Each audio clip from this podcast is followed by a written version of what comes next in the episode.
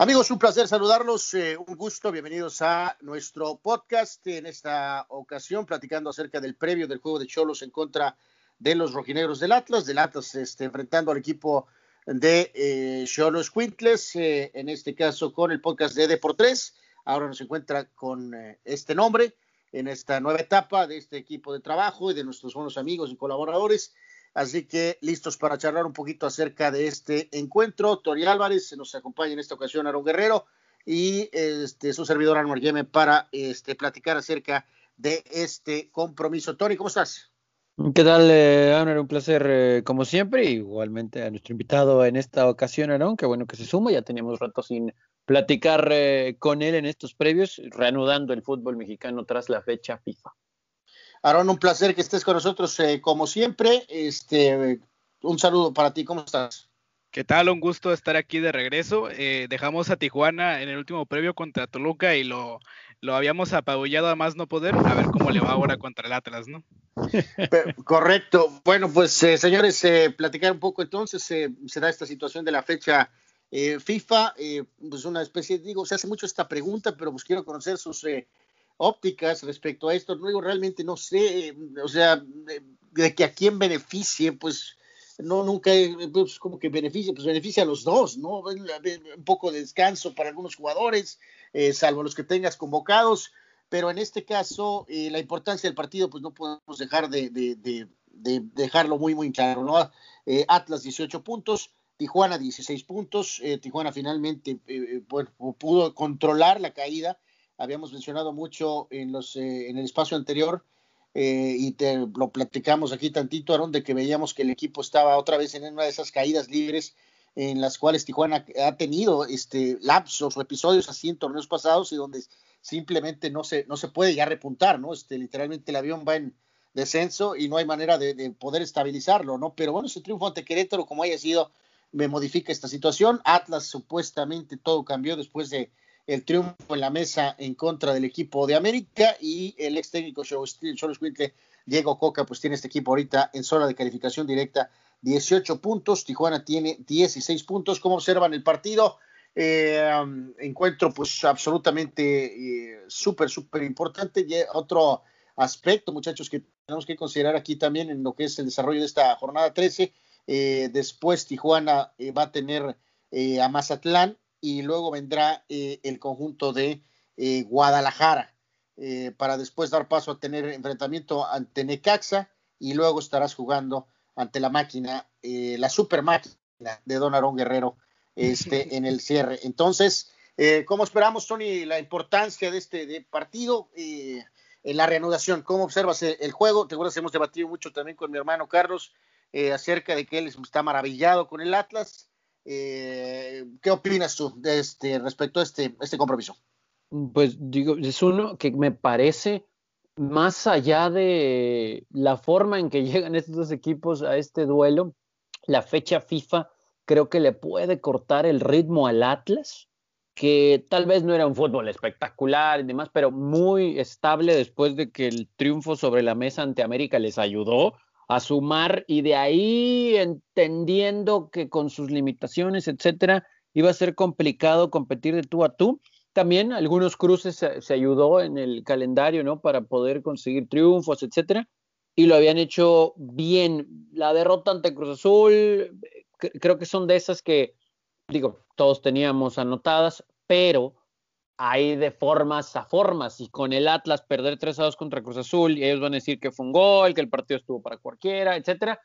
Está bien, ¿no? Después viene esta fecha FIFA, que por supuesto es para trabajar, pero creo que sí le corta un poquito el ritmo. Y para Cholos al revés, si bien vienen de un triunfo tras una seguidilla de partidos ganar, creo que aquí también podemos decir que le ayuda al trabajo de el entrenador y estos futbolistas que parece retomaron nivel en el duelo más reciente ante un rival mucho más débil y que con eso se puede trabajar para la reanudación del torneo.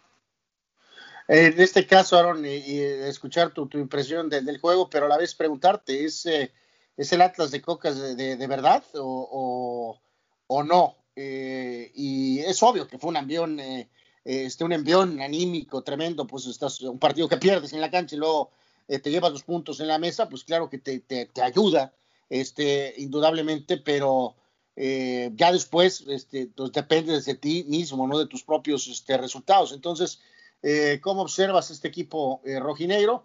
¿Es realmente de verdad o ha sido ahí con algún factor de suerte?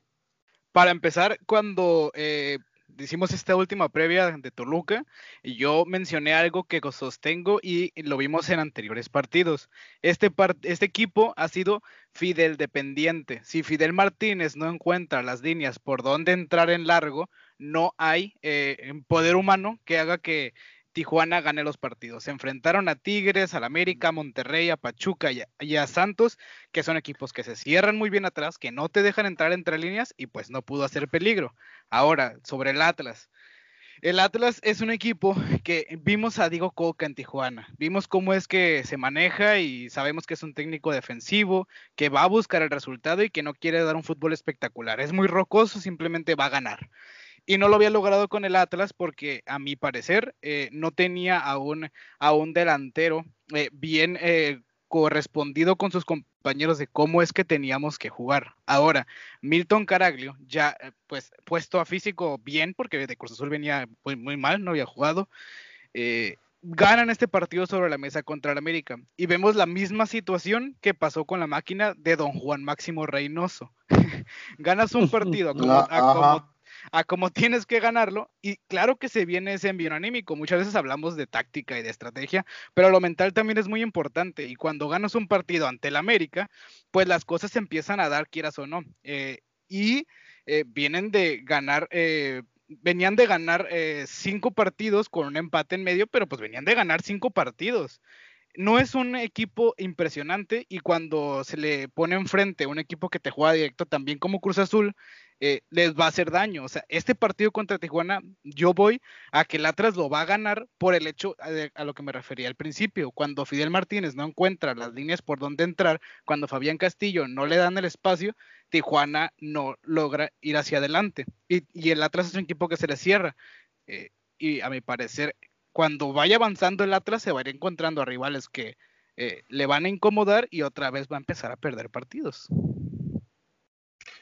Eh, como, como bien decías ahorita, digo, eh, Atlas, eh, tomando un poquito desde lo que fue la fecha, digo, por fechas, la 4 empata a 0, después le empata con Santos a 1, le gana al Pachuca 1 a 0, viene ese juego, bueno, como está en el orden de las fechas, la cuestión de América, y posteriormente empata con Toluca en Toluca 0, este, le gana 3 a 1 al San Luis, le gana 2-0 a Juárez, le gana al Puebla 1 a 0. Eh, y viene la derrota moral en contra de Cruz Azul.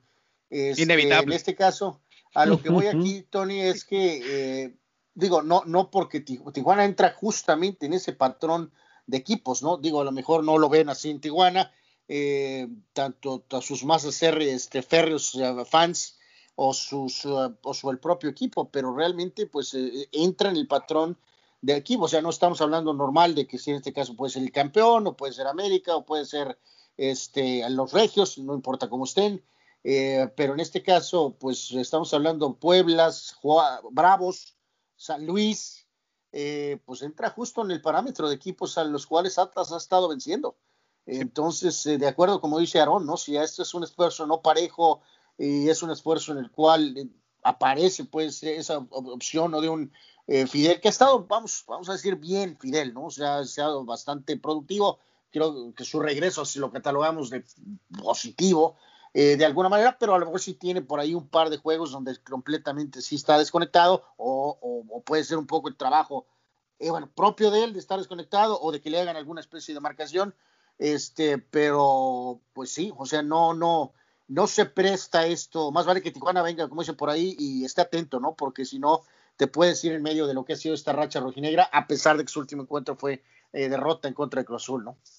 Sí, es que digo, ahí y coincido con lo que menciona Aarón, porque puede ser aquí un poquito mala onda con el resto de los jugadores, pero si Fidel no está en el terreno de juego, Cholos no camina.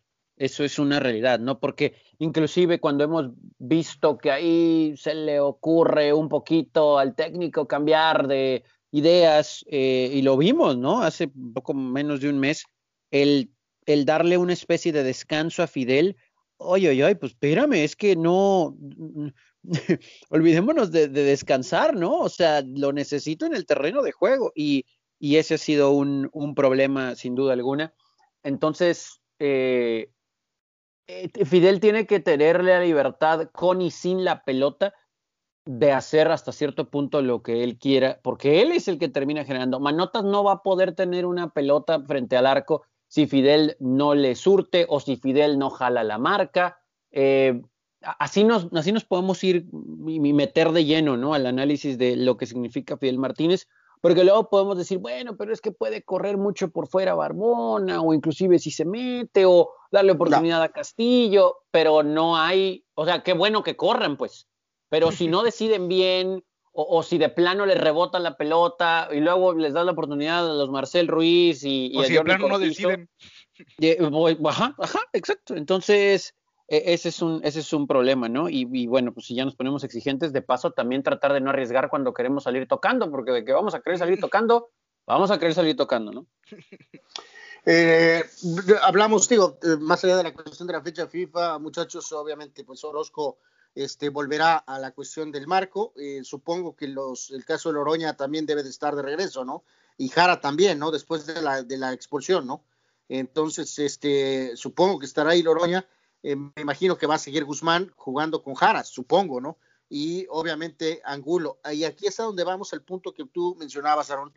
Eh, o sea, y lo que reafirmaste tú, Tony, ¿no? O sea, no hay, o sea, es colectivo, tiene que ser a base de trabajo, a base de sistema, eh, no tienen realmente el suficiente talento individual para poder este, depender de, de, ese factor, por eso tanto énfasis en que, o sea, si Fidel no tiene ese detalle, entonces el equipo realmente está con problemas. Manotas es un definidor, y a lo que voy con esto es que este, si bien tienes a, estos dos recuperadores, por ejemplo, que si juegas con Pavés y con, este, con, eh, con Rivera, eh, Sornosa y Barbona, pues son, como dices tú, Tony, son, son volantes pues mixtos, son volantes de esfuerzo, con, son con, con algunas pinceladas en algún momento, pero, pero no, no, no estás hablando pues realmente de que sean jugadores evidentemente súper, súper talentosos. Entonces, por eso ahí creo que queda más claro y ilustrado este, el por qué Fidel sí tiene que estar. Ya hemos hablado mucho del tema de Castillo, que sí tiene ese factor X, pero sabemos todos sus eh, amplios problemas que tiene en su juego.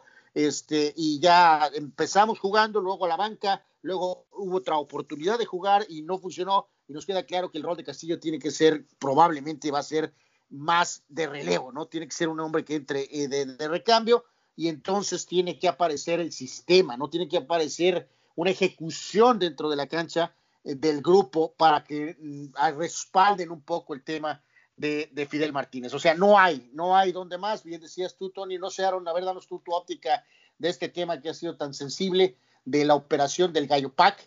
Este, Jordi Cortizo y Marcel Ruiz, jugadores con reflector, que incluso con cuestión de selecciones menores, pero este, pues eso estuvo muy bien y todo, pero ya ahorita por Angas o Kikis o Mangas o Z no se han podido adaptar, no han podido llenar el ojo de Pablo Guede y qué más hay en la banca, digo, Edgar López pues es un muchacho ahí, igual Sansores, o sea, es un, jugadores que pues pueden aportar ahí algo, pero hasta un límite, no hay más en la banca, o sea, le buscas y no encuentras realmente algo este, diferente. Eh, Cortizo incluso ha sido renovado. Este, digo, Choros creo que ahí sigue pensando que a lo mejor cuando se vaya Pablo Guede, este, va a venir otro técnico que le va a sacar el jugo y lo van a poder vender, ¿no?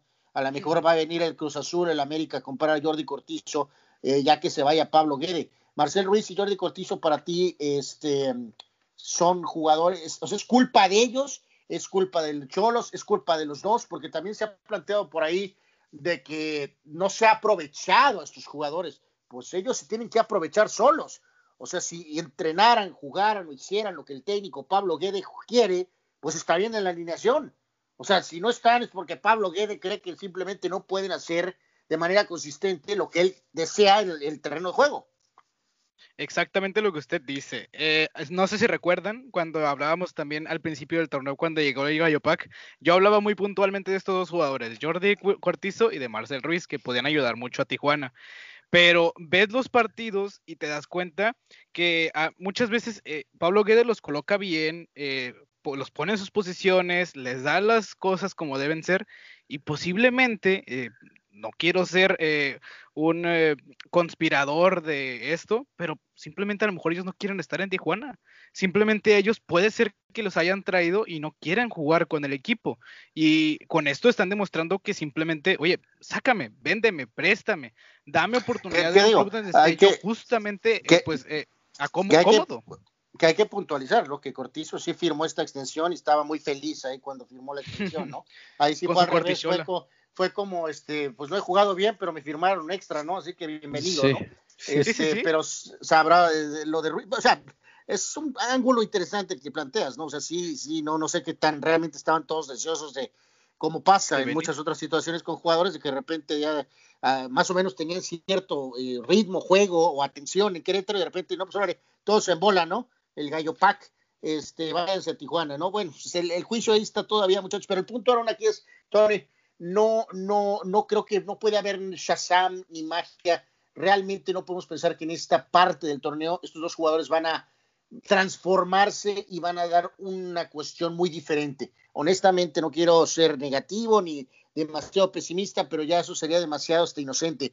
a lo mejor estos jugadores pueden rendir en Tijuana más adelante con otro entrenador, en otro equipo, pero para este torneo en específico no creo que puedan realmente ser factor más que de, pues de cambio, ¿no? De cambio ahí para, entrar en algunos momentos en el segundo tiempo y pues no sé, aportar eh, un refresco físico, ¿no? O sea, no, no, y todo esto lo estoy llevando, muchachos, Tony, lo reafirmamos, ¿no? De que pues eh, esto es lo que hay, esto es lo que conformaron, es lo que hay, no, no, no pudieron encontrar otro tipo de jugadores, otro tipo de plantel, por la razón que sea o por múltiples razones, y nos lleva al punto central de creo que ha sido de este podcast, ¿no? De que todo está muy de una u otra manera dependiente pues a ese chispazo de Fidel, ¿no? O sea, no va a haber magia, no va a haber canterano, no va a aparecer ningún salvador de la banca, Tony.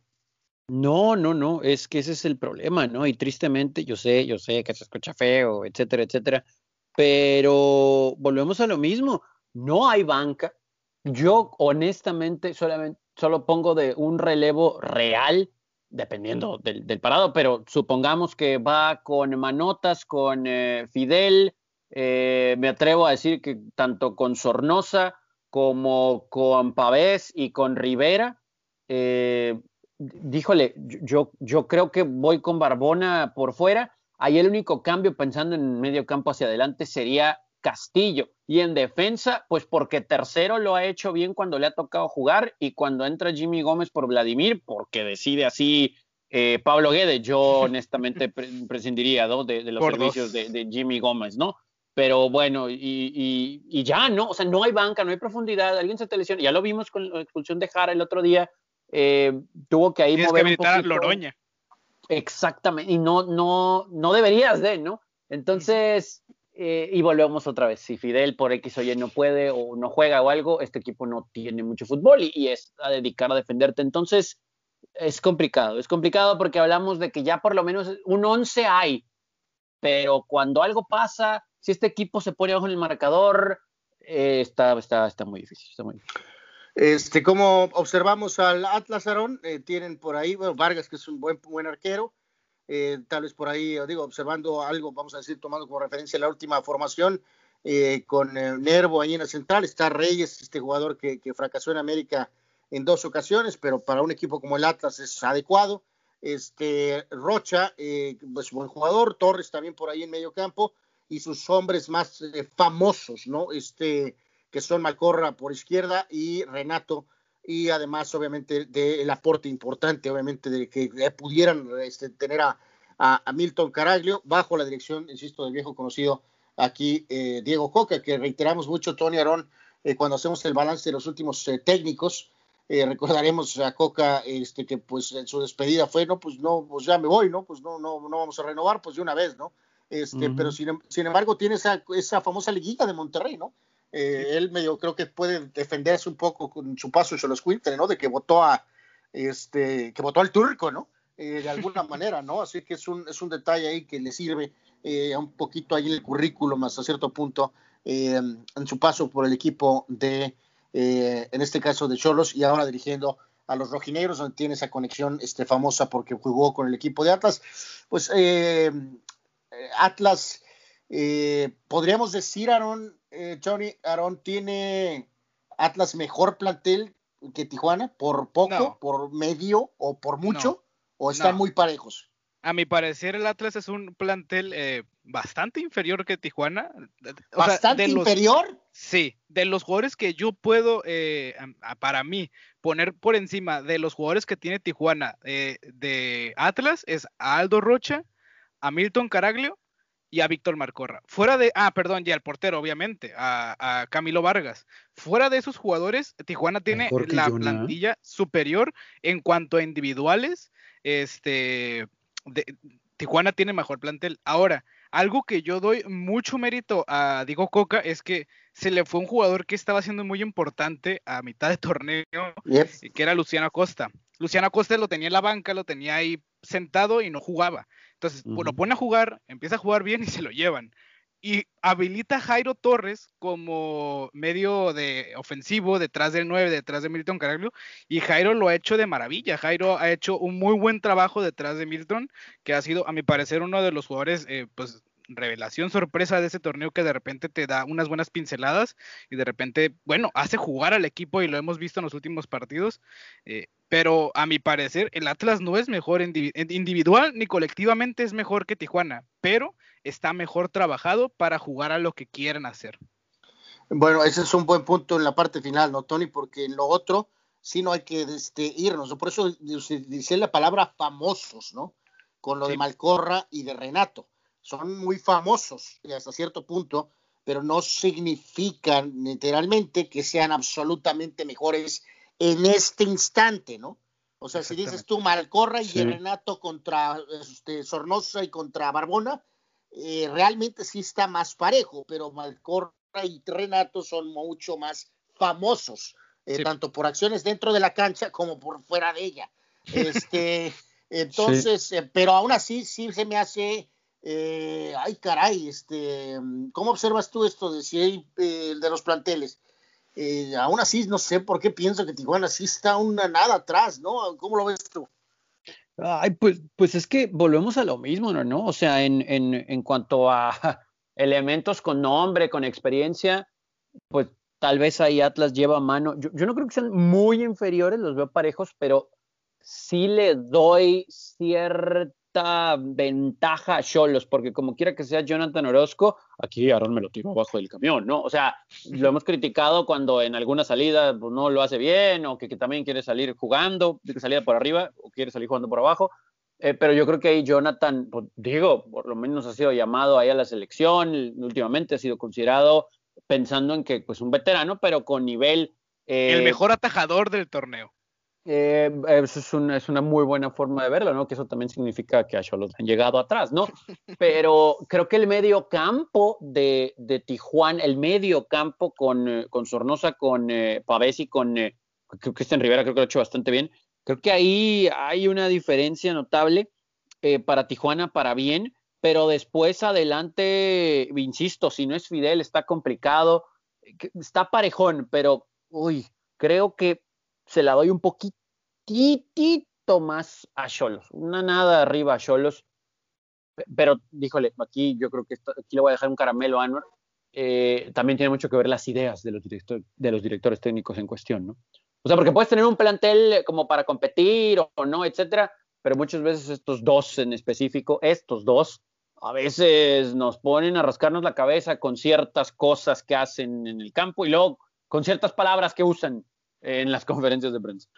A, ver, Aaron, quiero conocer tu teoría eh, respecto a esta epidemia, y no quiero usar esa palabra porque es terrible ahorita, evidentemente este último año, pero bueno, dejémoslo en virus. Eh, o bueno, usted me entiende lo que quiero decir. Pues este, un, eh, ¿por qué? Dame tu teoría, a ver, por favor. ¿Por qué los entrenadores insisten en salir jugando cuando sus jugadores comprueban juego a juego que son incapaces de hacerlo. Esto, esto es algo eh, que por ahí lo comentaba con otras personas. Me, me parece que es hasta sorpresivo de Pablo Guede. Porque en Morelia, sí, veíamos un fútbol fluido que jugaban por abajo, pero no veíamos un técnico terco que quería hacer un juego eh, obligatoriamente de un solo estilo. E, escuchábamos hace poco a Guede salir en conferencia de decir, no, pues es que solamente le pido a mis jugadores que hagan un control bueno de balón. Eh, eso es lo mínimo que les pido. Pero bueno, hermano, si estás viendo que tus jugadores no están dando el 100 para salir jugando, para poder tener un control de balón, pues bueno, está en ti ver cómo modificamos para jugar mejor, ¿no? Y vemos partido a partido que Tijuana, ya van, eh, ya vamos en la jornada 13, jornada este, más de la mitad de temporada y, y seguimos jugando igual. Entonces, si, si piensas que eh, mis jugadores no pueden hacer ni un control bueno de balón, bueno, vamos a buscar otra forma, vamos a jugar un fútbol directo, vamos a buscar. Y de Guede antes, pues lo veíamos en Morelia, de repente jugaba con cinco, con cinco defensas, con cuatro, de repente se iba con los extremos y era muy polivalente al momento de jugar. Y en Tijuana se ha casado con una idea y de ahí nadie lo ha movido o sea, entiendo el sentido de esta de la ideología y es que este es mi sentido de ver el fútbol y todo, como lo vimos en Ricardo Lavolpe o ahora con eh, Tuca Ferretti, pero pues para mí el técnico más eh, inteligente, el técnico que mejor te puede aportar es el que se puede eh, adaptar a los jugadores y a las cualidades que tiene cada uno de ellos. Fíjate que hablábamos de esto, Tony, tanto, este, bueno, en el espacio de de, de, de, ya sea en redes o, anteriormente ¿no? en otras vías, ya sean tal vez en tele o en, radio, pero en este caso ahorita en, el contacto en redes, muchachos, con, con eh, de que me encantaría, y no sé si por ahí, Aaron, encuentras algún eh, pues declaración o algún tipo de, de, texto, por decirlo de alguna manera, de esta moda de estos últimos años, eh, en cuanto al porcentaje estadístico, una especie de fútbol sabermetría, Tony, eh, reiteramos sobre el punto de cuánto, qué dicen las estadísticas, ¿no? De, si despejas como lo hacía antes el arquero o el defensa y pone la pelota en medio campo de aire, cuál es la estadística exacta y precisa de balones perdidos, recuperados o ganar en segundo, en una segunda acción. Eh, me imagino que tienen datos muy contundentes, ¿no? Porque ahora tratan a toda costa de hacer esto y a toda costa eh, tratan de salir jugando. Sí. o sea, aquí los tontos somos nosotros, ¿no? O sea, eso es evidente. o sea, ellos me imagino que tienen una explicación lógica, matemática. De Ensayo científico. Como se jugaba el fútbol antes, pues era así, ¿no? Le agarraba el arquero y si era pelota de salida, pues desde el piso, desde el césped o venía el defensa. O si el arquero tenía el balón, venía con el despeje. ¿Qué hacían los jugadores o de qué se trataba? Era, pues creo que está sencillo, ¿no? Es vas a buscar la pelota por aire y vas a tratar de recuperarla. O sea, era natural dentro del juego. Sin embargo, ahora se ha transformado y hemos visto, no, no nada más a temblar, no nos han puesto a temblar nada más eh, la defensa de Cholos, que es la que seguimos porque es el equipo de la región. Lo hemos visto en otros equipos en la Liga MX y lo hemos visto con otros equipos a nivel incluso internacional, donde de veras es inexplicable la forma en que eh, exponen el balón en la famosa zona de seguridad solo porque ahora esa es la tendencia de moda. Muchachos, Cholos. es que el problema no es querer salir tocando, ¿no? El problema es que si no tienes con qué y tus jugadores resulta que la, comprometen cada vez, pues no lo hagan, ¿no? Como el, digo, ahí me voy a ver un poquito, perdón, ahí dispensen, pero como dice el dicho popular hoy en día, no lo haga, compa, ¿no? de veras, de veras, de veras. Nada más para complementar lo que dice Anwar del fútbol antiguo y el fútbol nuevo, moderno de saliendo jugando. Simplemente hay que ver los tres goles de Cruz Azul que le anota el Atlas y de dónde viene el trazo que hace Luis Romo. Los tres trazos de Luis Romo que avienta a Cabecita Rodríguez. Ah, Las tres ah, asistencias. Hay uno de, hay, uno de Malcorra, que uno de ellos, ¿no? Que fue que, que, él pierde, eh, no necesariamente en la salida, ¿no? Pero que entrega el balón de manera en la frontal. ridícula. O sea, para un jugador de esa experiencia, ¿no? Y de ahí, trazo largo, pelotazo, o sea, a distancia y gol, literalmente, ¿no? O sea, a veces el fútbol este simple es el que mejor funciona, pero es depende a los jugadores y a los es que vaya, no, no vas a poner a Víctor Guzmán a lanzar en largo porque a lo mejor y te la pone en la fila 13. Eh, eh, de acuerdo. Eh, pues prácticamente el cierre, muchachos, este antecedentes, si esto, dice por ahí que la historia no juega, sí juega.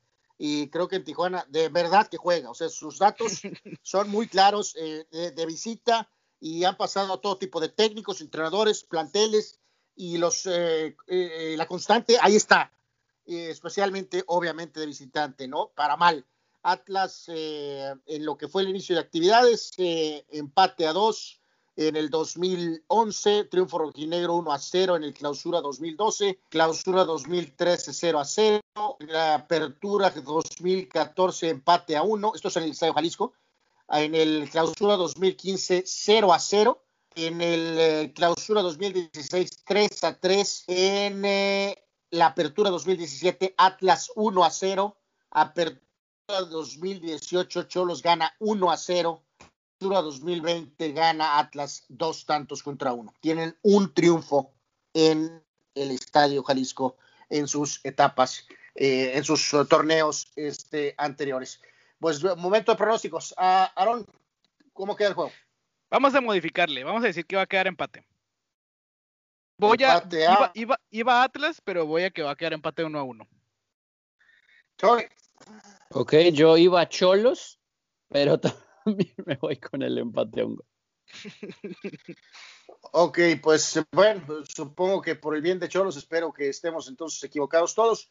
Voy a ir Atlas 1 a 0, 1 a 0. Eh, así que bueno, estaremos con el eh, postgame después del partido y eh, por supuesto de regreso pues con más post de podcast y previos de los siguientes partidos y durante todo el torneo. Un gusto y te estaremos invitando ahora sí mucho más seguido, por favor. Este, gracias por haber estado con nosotros. Por nada, estamos pendientes. Tony, thank you.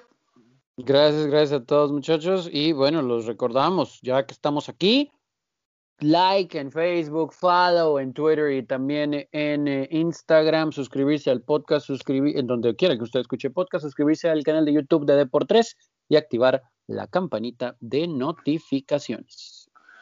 Eh, por supuesto, síganos también. La mejor, la manera más directa es eh, vía Twitter, arroba Tonger27, eh, para Tony, arroba Carlos Yeme, arroba Anuar Yeme, y Aaron lo encuentran como arroba el guerrero Aarón. Gracias a todos, amigos, por haber estado en este podcast. Veremos qué pasa con Cholos en esta visita a la Perla de Occidente para enfrentar a los rojinegros del Atlas. Pásela muy bien, cuídese. Hasta la próxima.